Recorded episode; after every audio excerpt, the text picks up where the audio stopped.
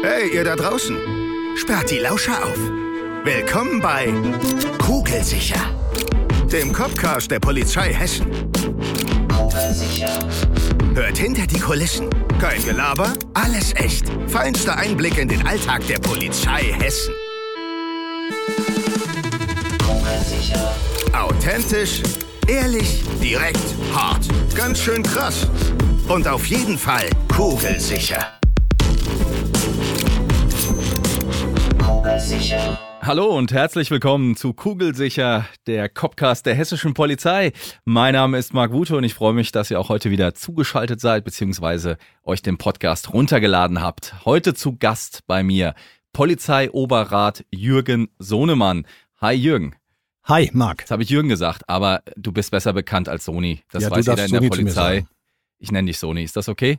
Das ist gut so. Normalerweise frage ich an der Stelle immer nach dem Alter meiner Gäste. Ich sag's einfach mal vorweg. Man sieht's dir auch nicht an. Du bist zarte 60 Jahre alt und wer 44 Jahre im Dienst war, der hat eine Menge drauf. Und äh, da haben wir gesagt, wir machen eine Sendung. Nur mit dir über dein Berufsleben. Wir wollen also dein berufliches Leben heute Revue passieren lassen.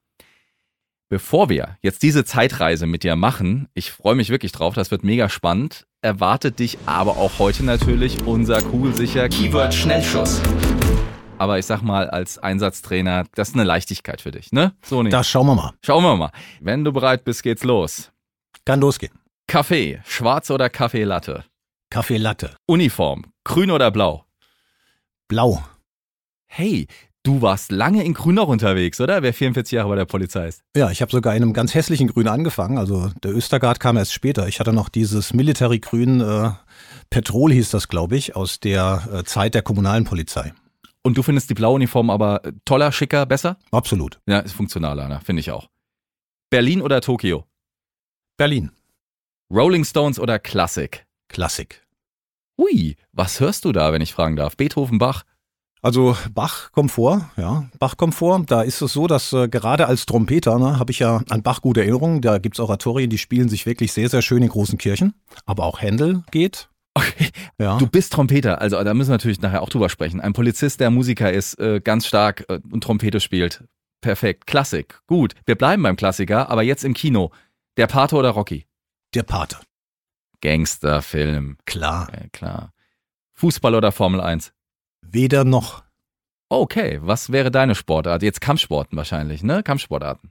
Ja, zum einen und äh, wenn ich sie selbst ausübe, gerne alles, aber die äh, Frage, wo ich zuschaue, da bin ich eigentlich mehr so der Zuschauermuffel. Ich äh, mag große Veranstaltungen, insbesondere bei Fußball nicht, da bin ich möglicherweise auch dienstlich negativ geprägt. Okay.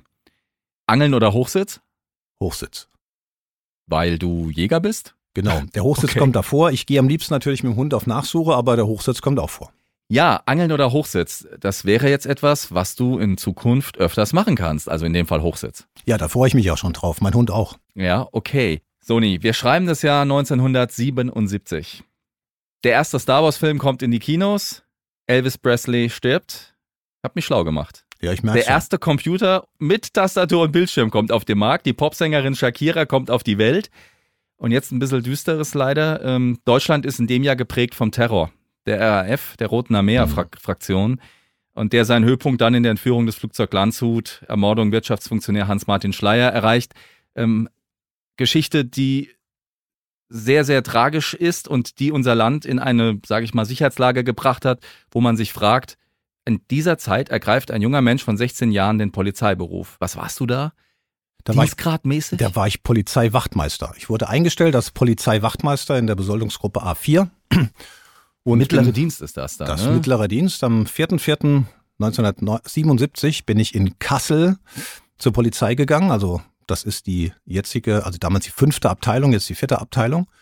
Äh, in Kassel Niederzweren. Was hast du denn damals gekriegt? Mit Ja, das 16 A4? Das war richtig cool. Also ähm, das war für alle anderen Ausbildungsberufe fast unglaublich. Ich habe äh, als allererstes, als wir äh, dort angekommen sind, dann haben wir unsere äh, Zugehörigkeit zu einem Zug in einer Hundertschaft erhalten und dann äh, ging es zum Zahlmeister. Das erste, was wir bekommen haben, nachdem wir unterschrieben hatten, dass wir ähm, praktisch den Dienst angetreten haben, war beim Zahlmeister einen 1000 D-Mark-Schein. 1000 D-Mark auf die Hand. Das war so viel Geld, hatte ich bisher noch nie in einem Stück gesehen. Cash. Cash. Das war viel Geld damals. Ja. Aber ich meine heute, okay, es gibt heute mehr als das Doppelte in Euro, ja, für unsere Studierenden. Ist alles teurer geworden. Aber ähm, okay, das war 1977 und die Ausbildung ging dann zwei, drei Jahre?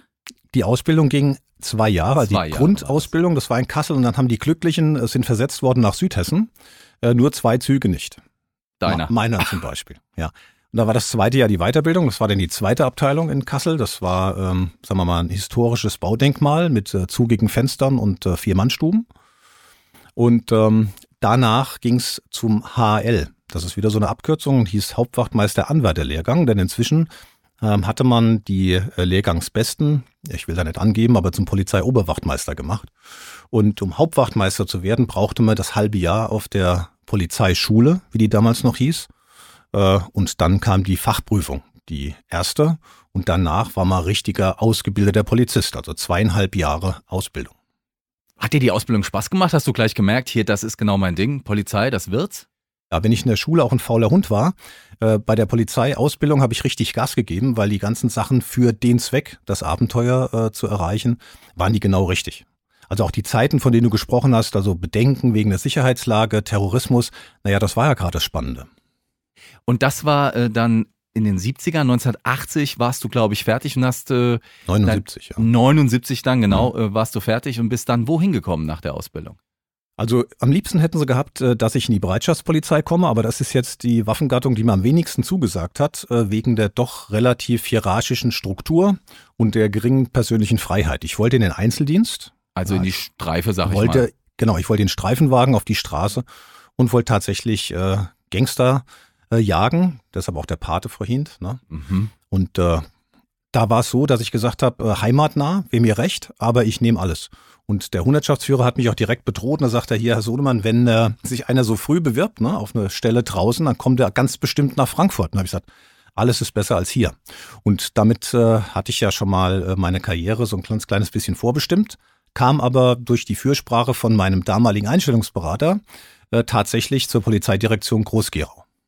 Zur Polizeistation Groß-Gerau auch dann Zur- direkt? Erstmal zur Polizeistation Groß-Gerau und später zur Polizeistation Bischofsheim, die damals noch Mainspitze hieß. Und das war der Beginn in die polizeiliche Karriere, sag ich mal. Ja. Das war äh, Streifendienst, ne? So ganz Ja. normal Tag, Nachtarbeit. Wie, wie war das? Du warst 18 Jahre, 19, 18, Genau. 19.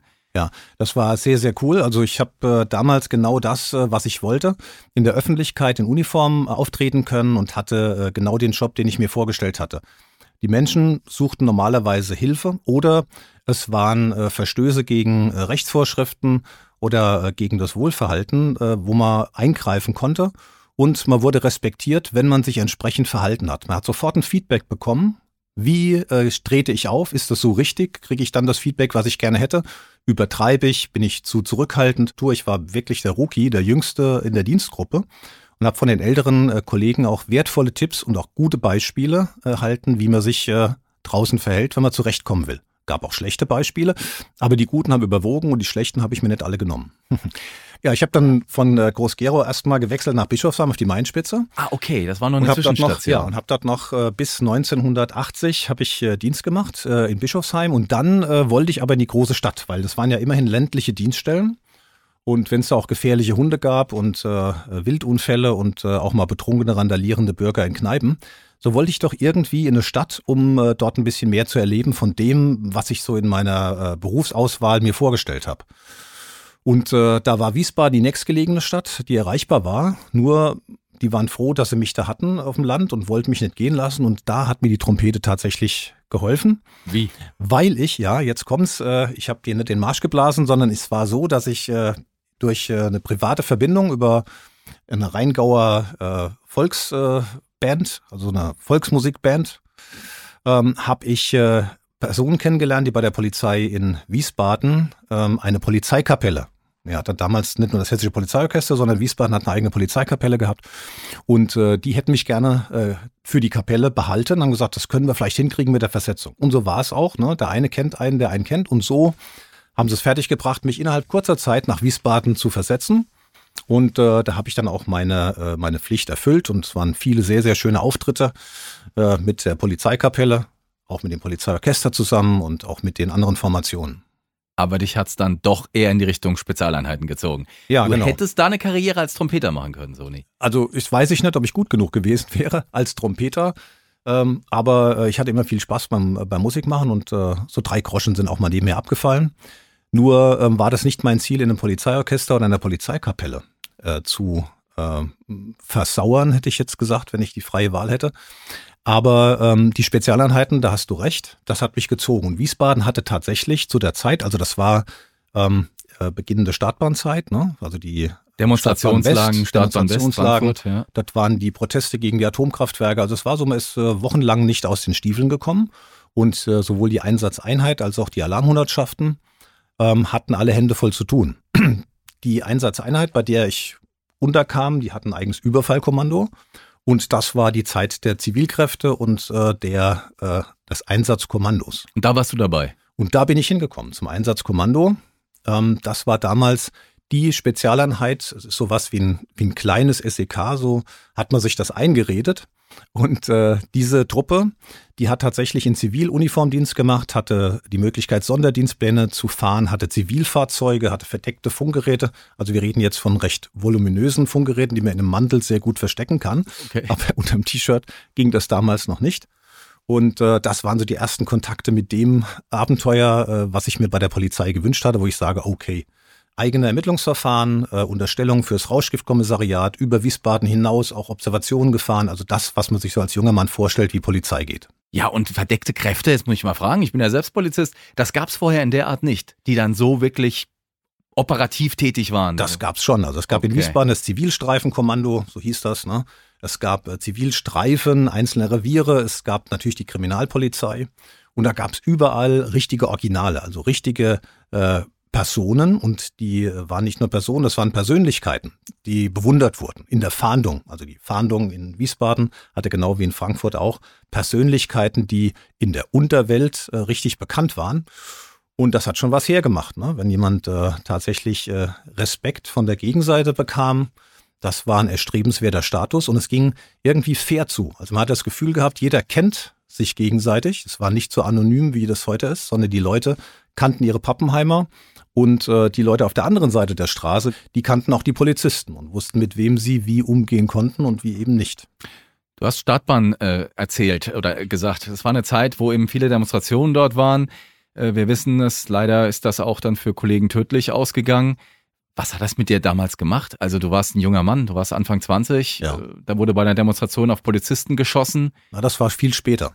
Die Geschichte in der Startbahn, als es äh, so losging, die Proteste ähm, an dem improvisierten Zaun an der Baustelle, äh, waren es ja erst nur Estradraollen. Ja, ja. Ähm, da war auf der anderen Seite vom Zaun waren meine ehemaligen Klassenkameraden. Ich war ja aus Rüsselsheim. Ich bin in Rüsselsheim aufs Gymnasium gegangen, habe dort in mehreren Bands gespielt und habe viele Bekannte bei den Demonstranten auf der anderen Seite gesehen. Und dort äh, wurde der Widerstand auch zusehends härter. Also wurde ein Hüttendorf gebaut und äh, das wurde versucht, eben polizeilicherseits auch äh, mehrfach einzunehmen und äh, das einzudämmen. Und da kam es äh, von beiden Seiten auch zu Gewalteskalationen, die dann äh, unterm Strich ja, zu diesem unglückseligen Abend geführt haben, an dem aus der Dienstwaffe, die zuvor geraubt wurde bei der Nukem-Alchem-Demo in Hanau, äh, die tödlichen Schüsse gefallen sind auf Kollegen. Ja? Sieben Verletzte, zwei Tote. Das war eine schlimme Nacht. Und ähm, zu dieser Zeit, als das äh, passiert ist, war ich schon beim SEK. Also ich habe Das war diese Startbahn- 1983. Dann war wo du beim 83, SEK genau, bin ich von, von Wiesbaden aus, äh, habe ich mich beworben in Frankfurt beim SEK und bin auch dort durch das Auswahlverfahren gekommen und habe dort angefangen als Trooper ähm, beim SEK und habe mich dann über fast alle Funktionen, die es dort gab, ähm, bis zum äh, stellvertretenden Kommandoführer und äh, Interimsvertreter Kommandoführer in der Zeit, in der es keinen höheren Dienst gab, der die Dienststelle geführt hat, nach 21 Jahren ähm, entwickelt. Trooper heißt, also Also Einsatzbeamter. praktisch Einsatzbeamter, ganz junger Einsatzbeamter. Also der erste Einsatz, den ich äh, in meiner Ausbildungsgruppenzeit mitbekommen habe, das war übrigens der äh, Amoklauf in Eppstein, als der Kollege Beck erschossen wurde. Da war das SEK Frankfurt äh, dort, allerdings nachdem bereits äh, der Täter sich suizidiert hatte und äh, es gab dort nichts mehr zu retten. Ja. Später ähm, vielleicht auch eine Initiative für, das, für die Gründung von äh, Soforteinsatzkräften, die Veränderung der Taktik im SEK, weil es zu spät kommen ist mit eine der beschämendsten Erlebnisse für äh, Spezialeinheiten, wenn es nichts mehr zu tun gibt, nur noch einen Tatort zu sichern. Ja. 83 ist jetzt eine Zeit gewesen, da waren seit zwei Jahren, meine ich, zum ersten Mal Frauen noch bei der Polizei, bei der Vollzugspolizei. 81 ist äh, genau, 81 kamen die ersten Jahrgang äh, Frauen genau in die Schutzpolizei. Hm. War das ein Thema damals? Ja klar. Ich habe vorsichtshalber mal eine geheiratet. Also die erste, eine der ersten äh, Polizistinnen war auch meine erste Frau. Und ähm, beim SEK hat das natürlich etwas länger gedauert. Aber da muss man sagen, auch da äh, wurde 85, wenn ich das richtig in Erinnerung habe, das will ich jetzt nicht schwören, aber um diese Zeit ähm, gab es die ersten Bewerberinnen für ein SEK. Das war im Bundesgebiet bis dahin eine Sensation. Also es gab äh, wenige Spezialeinheiten, die diesen Versuch, so wurde das damals genannt, auch gewagt haben. Und auch Frankfurt hat äh, seine erste Frau rekrutiert. 85 und ähm, das war schon ein Paradigmenwechsel. Und man muss sagen, es äh, ist auch äh, eine mutige Aktion gewesen in der damaligen Zeit. Das ist eine Männerdomäne, die Polizei gewesen. Ganz frisch gab es Frauen überhaupt bei der Schutzpolizei. Kriminalpolizei gab es ja schon immer welche. Bei der Schutzpolizei und dann in einer Spezialeinheit. Ähm, das ist relativ testosteronverseuchtes Gebiet. Da muss man sagen, äh, ist es für die Frau nicht leicht gewesen. Und ähm, da sind später andere gefolgt. Also es war ähm, eine Pionierleistung äh, dieser ersten Frau, dass es äh, weiter Bewerbungen gab. Aber heute noch wird diese äh, Waffengattung von Männern eindeutig dominiert. Du warst beim SEK Frankfurt, das haben wir jetzt schon äh, rausgehört. Die Zeit im SEK war aber auch geprägt von einem anderen Meilenstein in deiner beruflichen Karriere, denn da hast du dich entschlossen, nochmal die Schulbank zu drücken. Genau. Ich habe äh, mich entschlossen, aufzusteigen. Also die Einstellungsvoraussetzungen waren, dass man den sogenannten Kommissarslehrgang, hm, der hätte gedauert ungefähr, ich glaube, neun Monate. Da waren viele Praktika dabei. Das war, als ich 77 anfing, die Art, äh, in den gehobenen Dienst aufzusteigen. Und Hessen hat sich entschlossen, das Studium, also ein äh, Verwaltungshochschulstudium an der äh, Polizeifachhochschule, so hieß das damals, ähm, als Voraussetzung für die Übernahme in den gehobenen Dienst einzuführen. Und äh, dieses Studium habe ich dann äh, von 86 an absolviert und äh, war danach ähm, wieder im SEK, aber in der Verwendung eines sogenannten Hälftenführers. Das heißt äh, quasi, wenn man so wollte, ein Schichtführer. Es gab da zwei Gruppierungen, die hießen damals Hälften im Kommando und äh, wurde dann als stellvertretender Hälftenführer eingesetzt und habe mich von dort aus dann weiterentwickelt. Kommandoführer, kann man sagen, ne? Bis, also offiziell Leiter der Führungsgruppe und stellvertretender Kommandoführer und äh, interimsmäßig als Kommandoführer, ja. Du hattest mir mal im Vorfeld verraten, du hast ja eine Abschlussarbeit im Studium schreiben müssen mhm. und da hast du ein ganz prekäres Thema gehabt. Äh, weißt ja, du das noch? Das weiß ich noch sehr gut.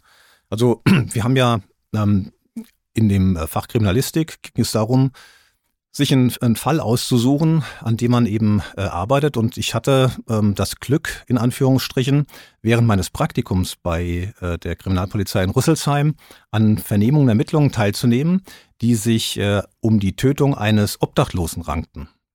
Und da war es so, dass äh, relativ schnell klar wurde, dass diese Obdachlose von einem zwölfjährigen Jungen getötet wurde, durch äh, Stiche mit einem Küchenmesser in den Rücken.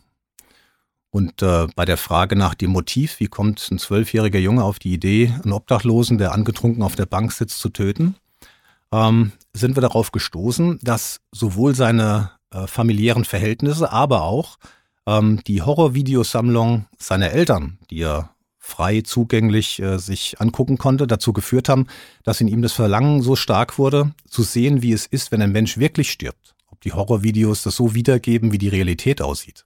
Und das war letztlich äh, sein Motiv. Und ähm, dafür äh, ging es dann auch um die Unterbringung und die psychologische Betreuung des Jungen. Immer noch mal zurück in die Zeit SEK. Du hast da sicherlich sehr viel erlebt. Du warst Gefährdungen ausgesetzt. Wie hat sich das in Einklang bringen lassen mit dem Privatmann, Sohnemann? Ja, privat haben sich die ähm, die Stränge auch so entwickelt, dass äh, der Beruf eigentlich immer Priorität hat. Ich habe, äh, wie gesagt, eine Kollegin geheiratet, sodass das Verständnis für die Erfordernisse des Schichtdienstes, der Einsätze äh, relativ groß war. Und ähm, die Kinder äh, hatten auch entsprechend äh, Defizitzeiten, wo der Papa nicht zu Hause war. Ähm, wobei wir versucht haben, das einigermaßen abwechselnd auf die Reihe zu kriegen. Danach bist du dann im Prinzip dahin gegangen, wo du zuletzt auch warst, Polizeiakademie, Fachbereich 7, Einsatztraining, Fahrtraining, Sport. Hm, ganz knapp vorbei, also zur Okay. Polizeiakademie stimmt. Ich bin äh, vom SEK im Jahr 2004 nach 21 Jahren äh, zum zentralen Polizeipsychologischen Dienst gegangen und habe dort im Bereich der äh, Betreuung in äh, Akutereignissen und in der Einsatz- und Ermittlungsunterstützung gearbeitet. Habe ich also vorgegriffen auf die nächste und praktisch letzte Verwendung dann als Einsatztrainer. Wie war das am Abschluss äh, deines langjährigen Berufslebens mit so vielen unterschiedlichen Verwendungen, Trainer zu sein und das alles, was du erlebt hast, deine Erfahrungen auch wieder Menschen mitzugeben, damit sie besser durch den Beruf gehen, mit anderen Augen? Also wir trainieren, also ich habe äh, Trainings tatsächlich im überwiegenden Teil nur an Studierende, also Berufsanfänger weitergegeben, im äh, Rahmen von Lehraufträgen und äh, in Konzepterprobungen. Ansonsten macht der Fachbereich 7 die Ausbildung der Trainer. Also wir traini- trainieren die Trainer, die letztendlich mit Endverbrauchern in dem Bereich arbeiten. Die, ein, ein großer Anteil meiner Arbeit bestand aus Führungsarbeit, nämlich äh, diese Koordination der etwa 300 Personen, die sich in Hessen um das Einsatztraining kümmern, in den Präsidien, in den Zentraldienststellen und auch in der Hochschule. Und äh, dazu ähm, ist zu sagen, dass die ähm, Palette der Aufgaben, die in das Einsatztraining hineingepackt wurden, das war früher nur äh, Selbstverteidigung und Schießen, ja, also Taktik und letztendlich Waffenanwendung. Ähm, da hat sich ja vieles getan. Wir haben äh, die Kommunikation äh, in ihrer Bedeutung entdeckt. Wir haben psychologische Aspekte. Wir haben äh, Hintergrundinformationen aus dem, aus dem medizinischen Bereich. Äh, Informationen, die aus dem technischen Bereich dazu führen, dass eben auch eine andere Dienstwaffe, andere Schutzausstattung, ähm, auch andere ähm, Wirkmittel eingeführt wurden. All das äh, wird auch vom Einsatztraining mit bearbeitet und auch beeinflusst. So wie zuletzt jetzt eben die Einführung der Mitteldistanzwaffe. An dem allen hast du mitgearbeitet. Ja, dich ein das auch stolz? Wenn du Ja, zurückblickst, ich- was sich entwickelt hat und wo du Teil dran warst? Ich bin mit Stolz ziemlich vorsichtig. Also Ja, die das Frage, Wort ist die Frage, belegt, was ne? habe ich, nee, was habe ich alleine getan? Da bleibt relativ wenig. Okay. Also ich habe immer äh, bei der Polizei mich deshalb besonders gut aufgehoben gefühlt, weil mich mein Leben lang bei der Polizei immer Einzelpersonen oder Teams oder größere Gruppen äh, begleitet haben oder getragen haben, wenn ich dann mal irgendwo ähm, der Frontmann sein durfte. Aber eine Einzelleistung ist äh, bedeutungslos. Im Endeffekt ist die Polizeiarbeit und auch das Arbeiten an, äh, an komplexen ähm, Lösungen für polizeiliche Belange, ähm, da ist es wichtig, dass das Netzwerk stimmt, da ist es wichtig, dass die Beziehungsebene stimmt und da ist es wichtig, dass man erkennt, wann welche Entscheidungen möglich sind und wann eben nicht. Ich würde dich gerne fragen, was du so an Highlight-Stories erlebt hast. Das ist 44 Jahre natürlich sehr schwer, da erlebt man vieles. Aber wenn ich äh, so einfach mal nach einer bestimmten, spannendsten, kuriosesten Geschichte dich fragen würde, was wäre das, wo du sagst, das erzähle ich an der Stelle jetzt nochmal nach 44 Jahren Polizeidienst? Ja, man lernt bei der, äh, bei der Arbeit in der Polizei tatsächlich eine Menge Leute kennen. Also auch Politiker, die man sonst nur am Bildschirm sieht, wichtige Persönlichkeiten aus dem öffentlichen Leben. Ich weiß, dass ich fast mal äh, von einem äh, Bundesaußenminister auf dem Golfplatz ähm, erlegt worden wäre mit einem Golfball äh, bei einer Personenschutzmaßnahme. Äh, den Golfball habe ich heute noch. Ja, der ist also neben mir an einem Baum eingeschlagen aus relativ kurzer Distanz. Du solltest den Politiker schützen und er hat dich mit dem Golfschläger fast umgehauen. Ja, der, also Oder mit dem- der Ball, der Ball ist ihm nicht so gelungen und Okay. äh, der schlug dann äh, bei mir am Baum ein. Und ähm, der wurde dann neu, er hat einen neuen Abschlag bekommen, ja, ne, im Wettkampf fair, wie sie waren. Und ich habe mir den Ball mal behalten, vorsichtshalber, und weiß auch heute noch, wer den geschlagen hat. Sehr schönes Andenken. Und äh, zum anderen äh, ist es so, dass äh, auch die Terroristen der ersten, zweiten und dritten Generation der RAF und weitere ähm, durch die SEKs der Bundesländer zu den äh, Gerichtsprozessen, die ja teilweise in verschiedenen Hochsicherheitsgefängnissen, also Stammheimen beispielsweise, untergebracht waren und zu Gerichtsverhandlungen transportiert werden mussten. Das haben die Spezialeinheiten gemacht. Und eine der ähm, Persönlichkeiten, ähm, die sicher nicht jeder trifft, war die überlebende Terroristin des, äh, der Flugzeugentführung von Mogadischu.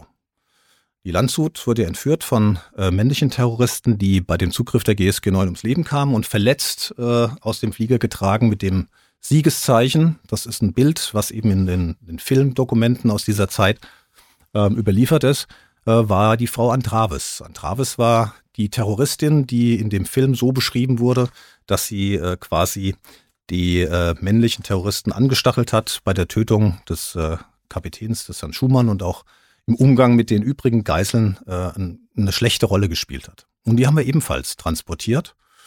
Und ähm, das war schon insoweit äh, geschichtsträchtige Handlung, denn äh, das war ja ein Teil dieser Legende um die GSG 9.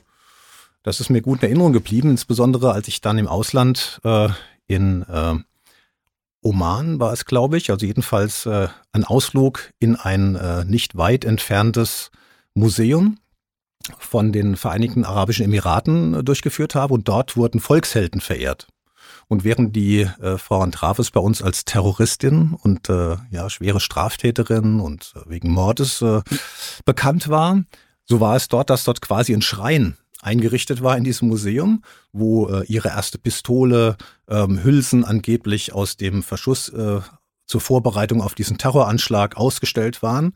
Äh, und sie wurde dort verehrt als Volksheldin. Das war eine relativ spannende Geschichte. 44 Jahre Polizei. Du hast viel machen dürfen. Du hast Einblick bekommen, die andere nicht hatten. Du warst aber auch Gefahren ausgesetzt, denen andere Kollegen so nicht ausgesetzt waren in ihrem Berufsleben oder ausgesetzt sind. Würdest du diesen Beruf wieder wählen? Völlig klares Ja. Jederzeit wieder. Der Beruf hat mir ähm, hat genau zu mir gepasst. Also ich war nicht der, der äh, das Geld in der Bank verdienen wollte, sondern das Abenteuer war das, was mich letztendlich gelockt hat. Und ich habe mich und die Welt ein kleines bisschen besser kennengelernt. Ich durfte während meiner Zeit äh, auch an Auslandsmissionen teilnehmen. Ich habe äh, zweieinhalb Jahre Türkei-Projekt begleitet für die EU. Ich war in Kenia und auch in anderen Ländern habe ich äh, kurze Stippvisiten äh, durchgeführt, das europäische Ausland äh, in Projekten und auch zu Vorträgen bereist und habe internationale Gäste betreut. Es ist so, dass der Polizeiberuf einfach so vielfältig ist, dass ich glaube, dort findet jeder Abenteurer seine Ecke, wenn er denn den nötigen Ernst für die Arbeit mitbringt. Das Abenteuer ist ein, ein Effekt, aber der Polizeiberuf fordert den ganzen Menschen. Die Ehen halten nicht immer. Ähm, die Schicksalsschläge im Privatleben müssen mit dem, was dienstlich passiert, in Einklang gebracht werden. Und äh, es gibt da sicherlich schwere Zeiten. Hat die Sicherheit des Jobs, also man sagt ja, es ist ein krisensicherer Job, hier eine Rolle gespielt? Also das ist tatsächlich so, dass äh, in den Zeiten, in denen zum Beispiel äh, Kinder auf die Welt kommen, in denen die Familie wächst, in denen äh, Krisen auftreten, ganz aktuell äh, die jetzige Corona-Krise, dann ist es wahrnehmbar, dass die Versorgung von äh, Polizeibeamten in diesen Situationen eindeutig äh, eindeutig so gut ist, dass man das mit kaum einem anderen Beruf vergleichen kann. Die Sicherheit, die ist zwar ähm, jetzt nicht dafür geeignet, Millionen anzuhäufen, aber äh, sie ernährt äh, die Familie und es gibt äh, Privilegien, die aus meiner Sicht aber angesichts der Herausforderungen des Berufes auch durchaus gerechtfertigt sind. Jetzt ist es so, dass vor dir der wohlverdiente Ruhestand steht, so wie wir äh, sagen.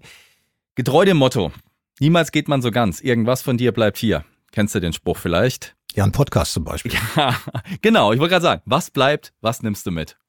Ja, also ich äh, hoffe, dass äh, ich äh, all die äh, schlechten Eindrücke, die ich irgendwo mal gemacht habe, ähm, vergessen machen kann äh, durch eine schöne Abschiedsrede, so ich sie denn halten kann, weil die Frage der Größe der Menschenmenge, die wir bilden dürfen, um äh, dann eben entsprechend zu feiern. Das ist nicht so ganz klar. Jetzt aktuell zu der Corona-Zeit. Jetzt aktuell zur Corona-Zeit und äh, letzten Endes, äh, was soll bleiben? Also äh, da kann bleiben, was möchte. Ich habe so viele Menschen getroffen, die mir in Erinnerung bleiben und ich denke, umgekehrt wird es den einen oder anderen äh, ebenfalls treffen, dass er sich an mich erinnern muss. Und sei es nur in seinen schlechten Träumen, da denke ich an die bösen Buben, äh, denen ich wünsche, dass es nicht vergessen, äh, dass die Polizei auch effizient und auch konsequent arbeitet, wenn es drauf ankommt. Ah, ich glaube, der Polizei Hessen bleibst du in bester Erinnerung, Soni. Soni, ich bedanke mich herzlich, dass du heute mein Gast warst. Sehr gerne. Dass du uns über deine 44 Jahre Polizeidienst in Hessen so viel erzählen konntest und erzählt hast. Es war sehr, sehr spannend. Mir bleibt an der Stelle nicht viel mehr, als dir alles Gute zu wünschen für deinen Ruhestand. Viel Gesundheit, viel Spaß. Hobbys hast du genug. Ich glaube, langweilig wird dir auf keinen Fall werden. Nein. Und äh, du hast jetzt in Zukunft auch natürlich Zeit, öfters mal kugelsicher zu hören. Das werde ich ganz bestimmt tun, Marc. Das machst du ganz hervorragend. Würde ich mich sehr freuen. Und äh, das würde mich natürlich auch freuen, wenn das alle anderen, die uns jetzt zuhören, auch regelmäßig tun. Das war Kugelsicher, der Copcast der Polizei Hessen. Heute mit Polizeioberrat Jürgen Sohnemann, der uns über seine 44 Jahre Dienst im Lande Hessen erzählt hat. Ich würde mich freuen, wenn ihr uns auch beim nächsten Mal wieder hört. Bis dahin, macht's gut, bleibt gesund. Tschüss. Kugelsicher.